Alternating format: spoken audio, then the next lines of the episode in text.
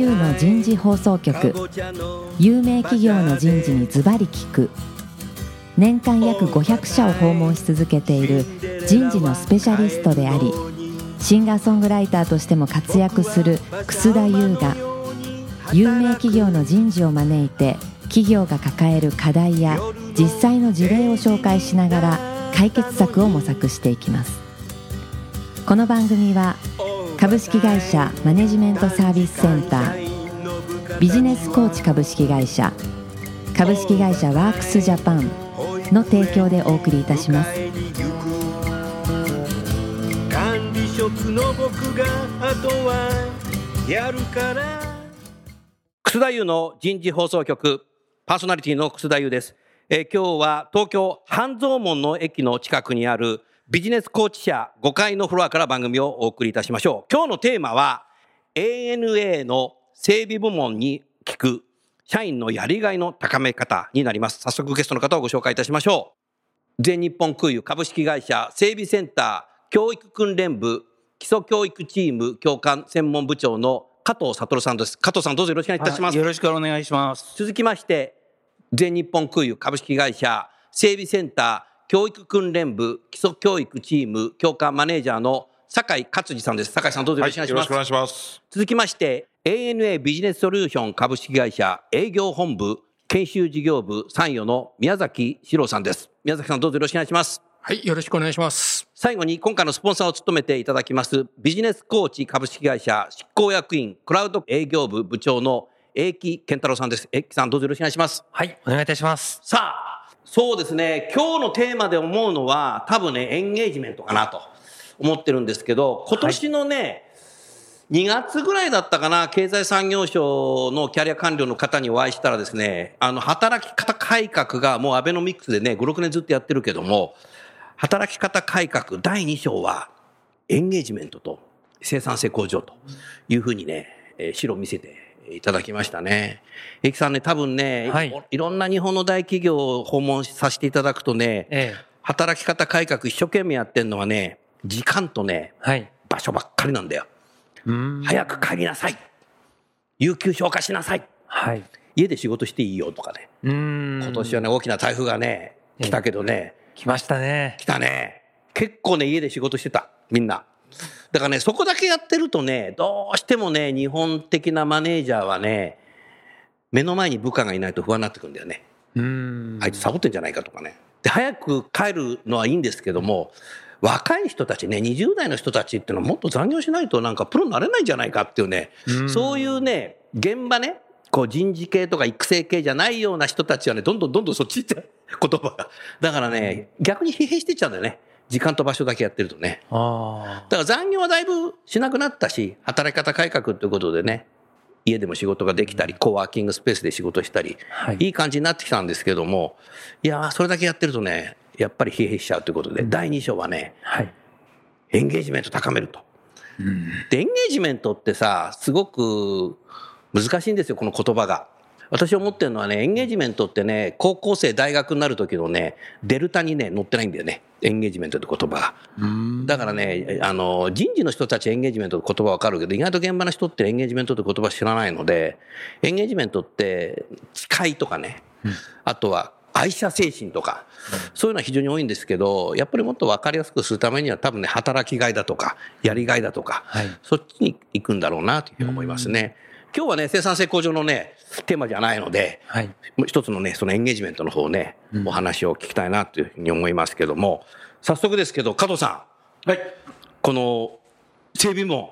はい。加藤さん、あの、この部門というのは、具体的にどんなことをされてるんですか、仕事はいつも。私の方はあの、まあ、整備で働く人って大体4800人ほどいるんですよ。4800人もいらっしゃるの、はい。それは羽田空港とか、はい、いろんな成田とかね。関空とか？はい。あの海外も含めて。あ、海外もそうだよね。はい。うん。あの整備士さんがいるんで、うん。大体全部で4800人、もちろんスタッフも入れてですけど、はい。4800人います。ん。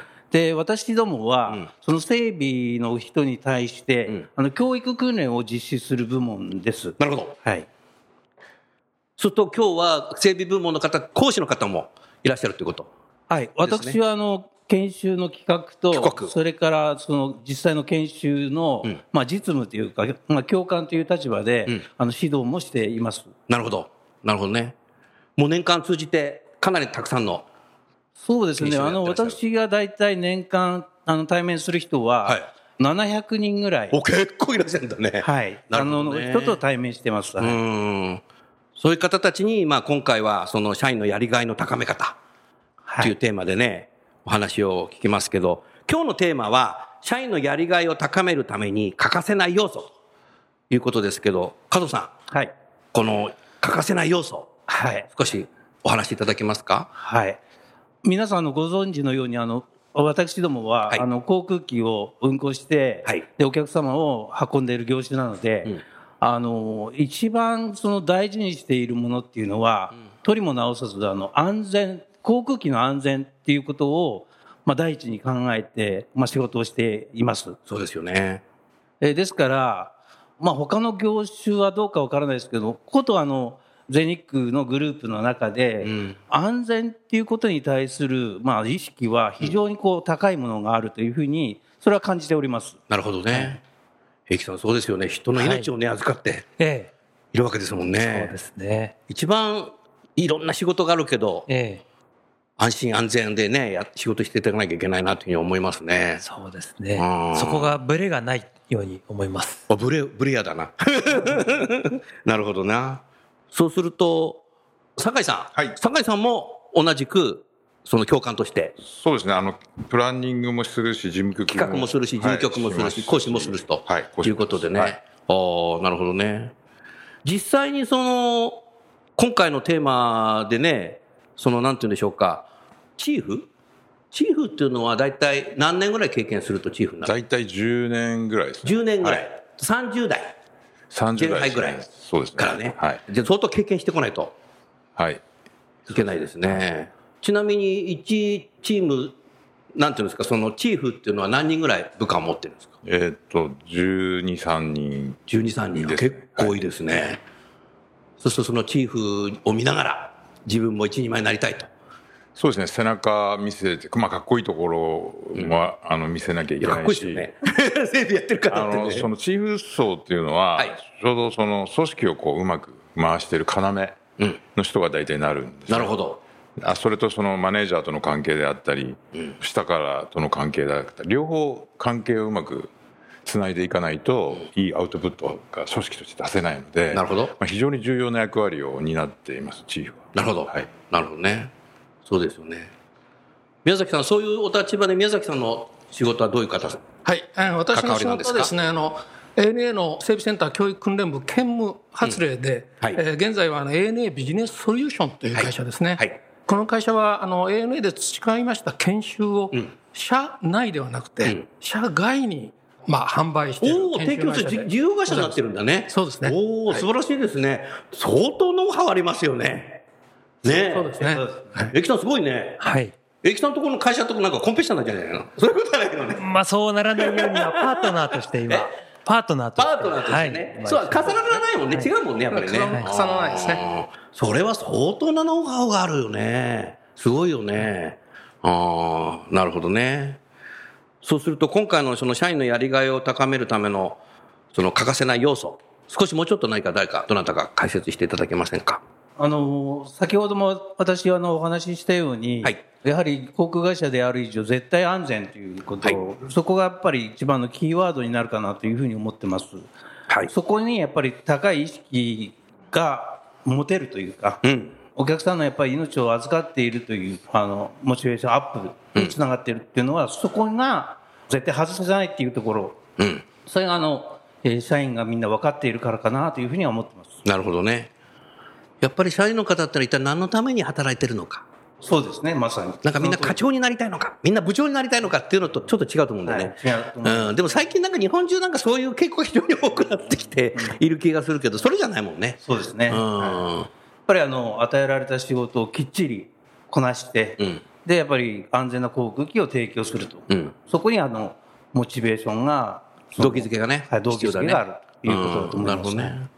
そうするといろんな会社がその、例えばウェイとかね、こうはい作られてるけども、はい。ANA さんはどんなウェイがあるんですか、はい。ANS ウェイっていうのがございまして、はい、これいつ頃からありますか？12年がです。12年か13年ぐらいから。そうですね。はある、なるほど、うん、あの、このェイっていうのは、ちょっとあの解説をしますと、はい。実はあの、グループの経営理念の中の、それを実現するためにェイっていうのがグループ全体のはい、使ってるんです経営理念の中のあの実際のまあ行動指針みたいなことを言ってます。はい。なるほどなるほど。はい、で、ANA の要するに経営理念の中にも、うんはい。安心と信頼ということで、安全という言葉が、安心という言葉に置き換わってるんですけども、はい。経営理念にそれが入ってます。なるほど。で、もっとブレイクダウンしたのがこの ANS ウェイなんですけども、はい。その筆頭にもセーフティーっていう安全というのが言葉が使われています。なるほどね。これがもう経営の基盤だとはい。いうことですね。はい。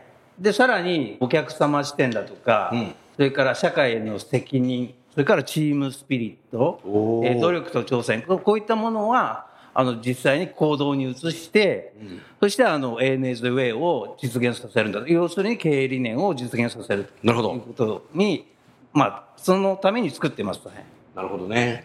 ありがとうございます。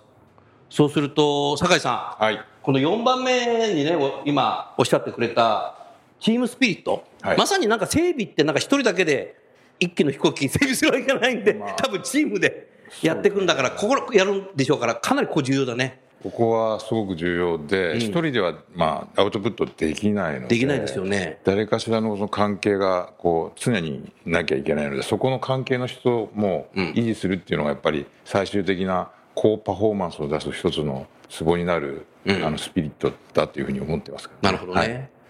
そうすると理想なのはこのチーフの方にこういう ANA のウェイをきちっと理解していただいてそれをやっぱり部下の形にきちっと浸透していただいてそれをマネジメントツールとして使って整備にも生かしていくとね。いうことが理想になるわけですよね。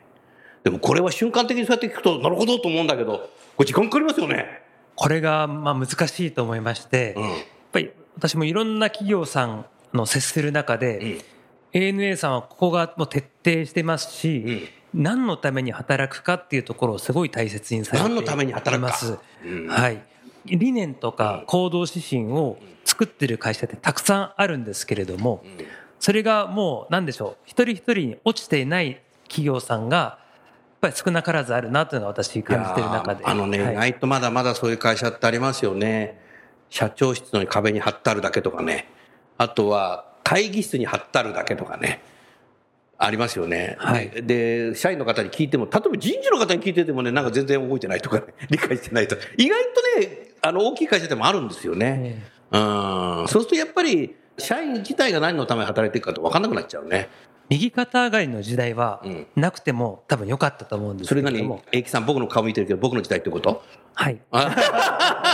あ僕はもう66歳だったから、ずっとね、もう新入の社員の頃からさ、右肩上がりだったから、うん、何もそういうの考えたことなかったね。イケイケどんどんだったんで、いや、イケイケどんどんだったかわかんないけども、うん、うん、確かにそうだね。今の、今と比較したらそうかもしれないね。今の人はそういうふうにやらないと何のために働いてるんですかって言うとなんか飯食うためにやってますとかって、そこになっちゃうと、よくね、仕事じゃなくなっちゃうと思うので、それは良くないですね。なるほどな。うん、今ね、あの、宮崎さんも縦に首振ってたけど、宮崎さんもどうですか？イケイケどんどんの時に入って。そうですね。今の若い人たちと違いますか？今の30代前半のそのチーフの方だと時代とやっぱ違ってきてますか？まあ、全くもう違いますね。全く違う。ええおおやはりあの大きく変わってしまったなっていうのは、やっぱり1991年、おおえーまあ、この時に何があったかというと、やっぱバブル崩壊ですね。あれ、そうだえねー。これを境に、やはりあの、まあ、日本の組織が大きく変わってしまったというふうに私は思います。おっしゃる通りですね。はいで今おっしゃったあの楠田さんがおっしゃったイケイケどんどんの時代は、戦後以降の,、まあその復興を向けた、いわゆるそのまあなんとかこの国を復興させようという形で一生懸命やってきた、まあ、その時はまあ一社懸命、で一つの会社で一生懸命、終身雇用。あ一生懸命ね。いや一生ではなくて一つの会社に懸命に、ああ、懸命にね。はい。うんうんうん。えーという一社懸命。あ、一社懸命ね。一社、あ一社懸命で終身雇用、年功序列という中で、やはりモチベーションを保ってきた、うんしかし、やはりあのバブル崩壊以降、フラット化という言葉も出てきたように、そうでしたえね。いわゆるそのピラミッド組織からフラット組織になってしまった。うん。えーそこからのやっぱり日本っていうのは、んやはりそのなかなか出口が見えないという表現もしますように、んなかなか組織をまとめていくというのは難しい時代になりましたね。うーん。なるほどね。そういう中で、駅さん、はい。そのビジネスコーチ者さんとしてはさ、はい ANA さんとどういった形で、で、こう、お打ち合わせしながらね、いろんはないソリューションをされてきたんですか？はい。の ANA's Way の浸透にあたりまして、今までは研修でそれを、まあ、講師の方が実践されてきた。うんで、それを本人の、受講者本人の意識に委ねていた。うん。っていうのが今までだったと思うんです。うんそれを実践されていった方も実際いらっしゃったと思います。でそれをさらに一人一人のその現場での取り組みを見える化したり、それを周りの方、いわゆる上司、同僚、部下も巻き込んで、うん。その受講者の方を支援する仕組みを作ったり、うん。というものを弊社としてサポートいたしました。なるほど。はい。なるほどね。やっぱりそうなんだろうな。やっぱり集めて講師がきちっと説明するとすぐ理解して、いや全員は理解するんだろうけど、やっぱり昔からあるように部屋出ていくと忘却曲線という言葉は残るだろうし、ただそうは言ってもきちっと自分で腹に落として、それを使いこなす人もいるだろうし、様々なんですよね。うん、もうよく昔からなんか262とか使う人もいるけども、それだけで片付けるっていいかどうかは別として、だからやっぱり、どうしてもやっぱり限界っていうのは確か多分あるんだろうけど、そこをうまく全員にはい。行動してもらうように何か仕組みを作ったんだ。はい。その通りです。なるほどね。はいうん。もう何年もお付き合いされてるんですか？3年から4年ぐらい ?3 年か4年ぐらい。経過しようとしております。あそうですかはい。最初にその、例えば加藤さん、英樹さんなんかと会った時、どういうふうに思われましたか？もともと私どもも、うんあの研修とか訓練を提供する立場として、うん先ほどあの楠田さんがおっしゃったように忘却曲線ではないですけども、うんもう研修やって1ヶ月経ったら、うんもう全て忘れちゃう、うん。えーコミットメント何したっけかなっていうような、まあ、そんな感じになってしまうというのがあの大方の人でですね、うん。いや、普通の人は多分そこになっちゃうんだよね。1ヶ月前に何飯食ったか覚えてないもんな。覚えてないです。そこであのやはり研修なんかを提供する立場として、うんやはりあのせっかく腹落ちした研修だったら、それを行動変容に行動変容。はいいい言葉ですね。はい、生かしてほしいというふうに思っていました。うん。ただ、今まではそこがなかなか見える化ができていなかったんで、うん。で、英樹さんとお会いしてですね、うんあ、行動変容の見える化ができるんだというツールがクラウドコーチングという、そういったツールに、まあ、出会うことができました。なるほど。はい。ありがとうございます。英樹さん、そのクラウドコーチングについてはさ、はい実際のその3回目ぐらいにね、えお話を聞きたいんですけども、リスナーの方に、え。ええ。クラウドコーチングって何かっていうことだけちょっと今日お話しいただけますか？はい。とシンプルに申しますと、うんえ研修を受けた後のうん。行動宣言、受講者の方、立てると思うんですが、あ立てるねその、はい。行動宣言を日々、スマホとか、うん。いわゆるデバイスを使って、毎日チェックをすると、振り返りをするとなるほど。いうツールになります。はい。で、そうすることによって、徐々に徐々にこう意識うん。化されていって、それを実践を繰り返して、日々それができたかどうか、振り返ることによって、だんだん無意識にできるようになる。つまり習慣化されていく。そういうことを促進するツール。うん。で、それを事務局である人事の皆さんがご覧になれたり、うんとか、周囲の方が、その受講者が行動ができたかどうかをおチェック、評価できるなるほど。という仕組みになります。はい。そうすると、酒井さん。はい実際そのツール初めて見たときに、はい酒井さんもご覧になったと思いますけど、どんなイメージでした？これいいなと思った。えーっと瞬間的うんに僕が前から悩んでた問題を解決できそうだなお瞬間的に？思いましたすごいね。瞬間的だったよ。初めて聞きました。瞬間で悪で解決できると思った。ですねあのそれは何かっていうとやっぱりそのさっき言ったようにすぐ実行でなかなかできないいろんな原因があって、まあ、あの周りがフォローしてくれなかったり、うんちょっと恥ずかしくてできなかった恥ずりかしいっていうのもあるね。うんあのそういうなんか壁があってなかなか研修の気づきを実践できない、まあ、現状がたと、まあ、予想しているんですけれども、うんまあ、それであの英樹さんのあのクラウドコーチングを見た時に、あこれは毎日繰り返せるから、毎日繰り返すと自然にこうできるようになるって僕も経験則で思っているので、あこれはいいツールだなと瞬間的に思いました。なるほどね。そうすると、加藤さん、やっぱり日常化しなきゃいけないんだよね、これね。そうだと思います研修受け。ただけじゃ非日常なんだろうね、多分ね。はいはい研修自体が非日常だもんね。はい行く、来ましたっていうね。皆様講師だからエブリデイなんだろうけど。うん、多分そこなんだろうね。うん。で、もう皆さんじゃあスマホ使ってやってらっしゃる。そうですね。皆さんまた持ってるもんね、今ね。はい。まあその変にあの紙とか書いてエクセルとかでやるよりはよっぽど使いやすいとは思います。確かにそうだね。うん。実際それ、やり出して、もうどのぐらい経ってるんですか、今？新日チーフ研修をやり始めて、えーっと、6ヶ月間、その新日のチーフの方にやっていただきました。はい。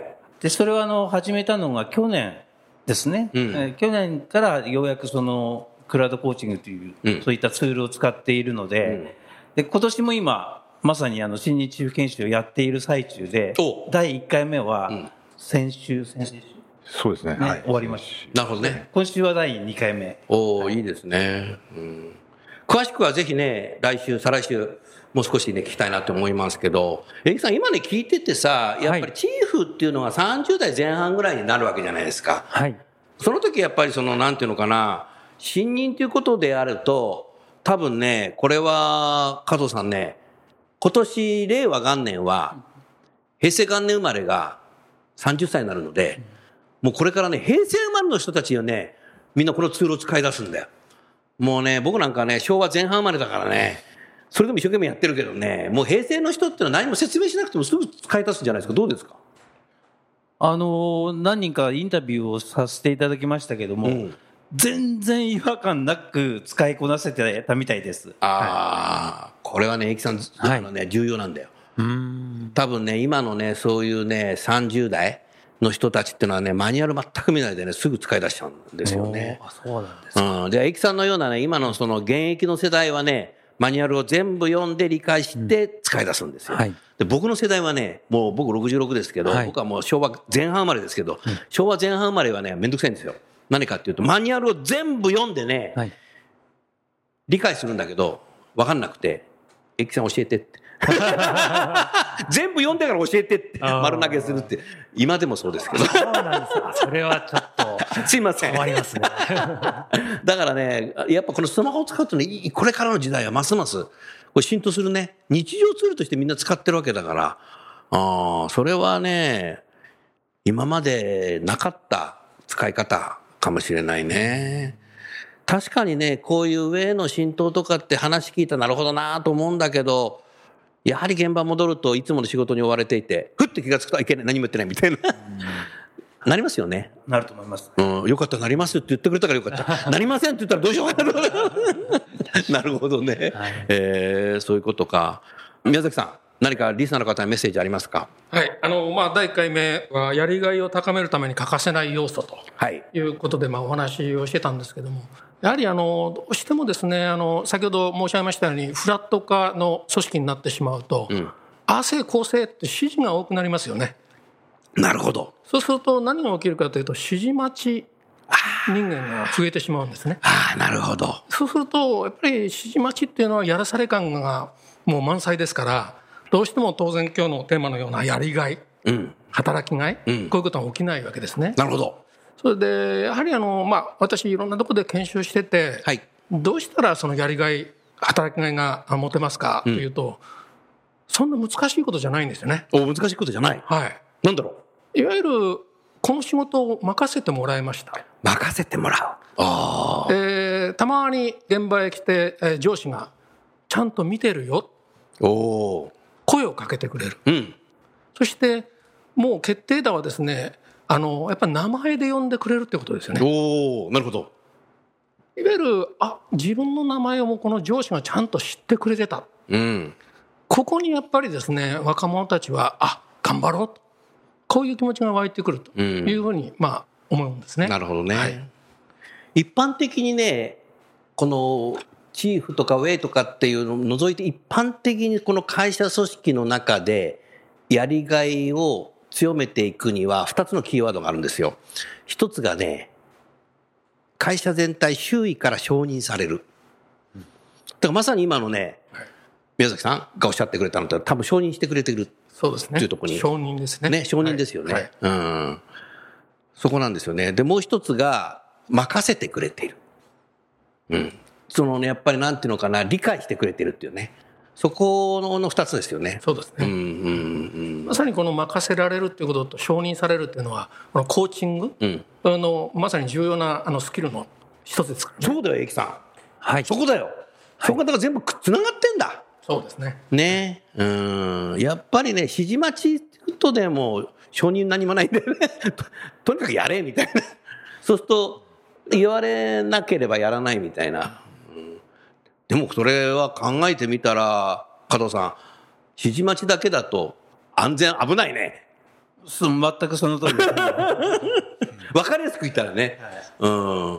あのーまあ、宮崎さんも今お話をしたように、うんあの非常にこう仕事の中では仕事する上でスキルだとか知識だとか非常に重要なファクターなんですけども、はい。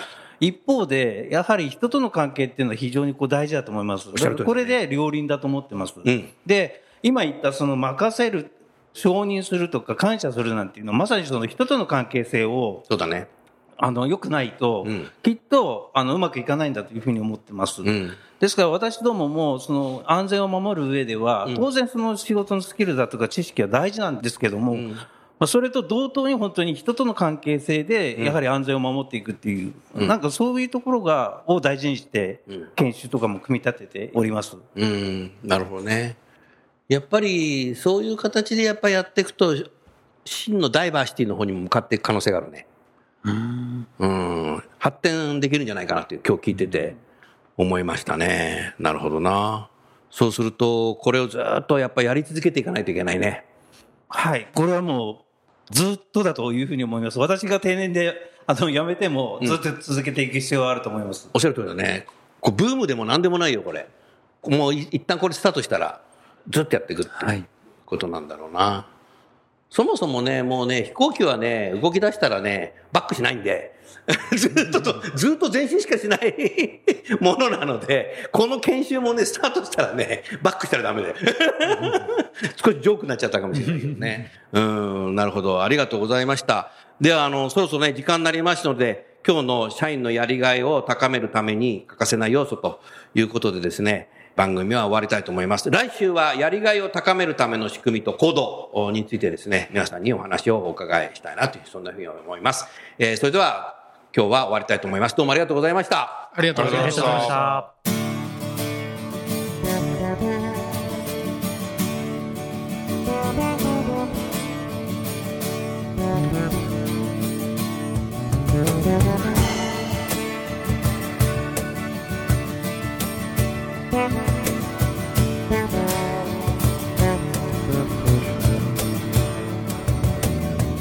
今日のお話はいかがでしたか？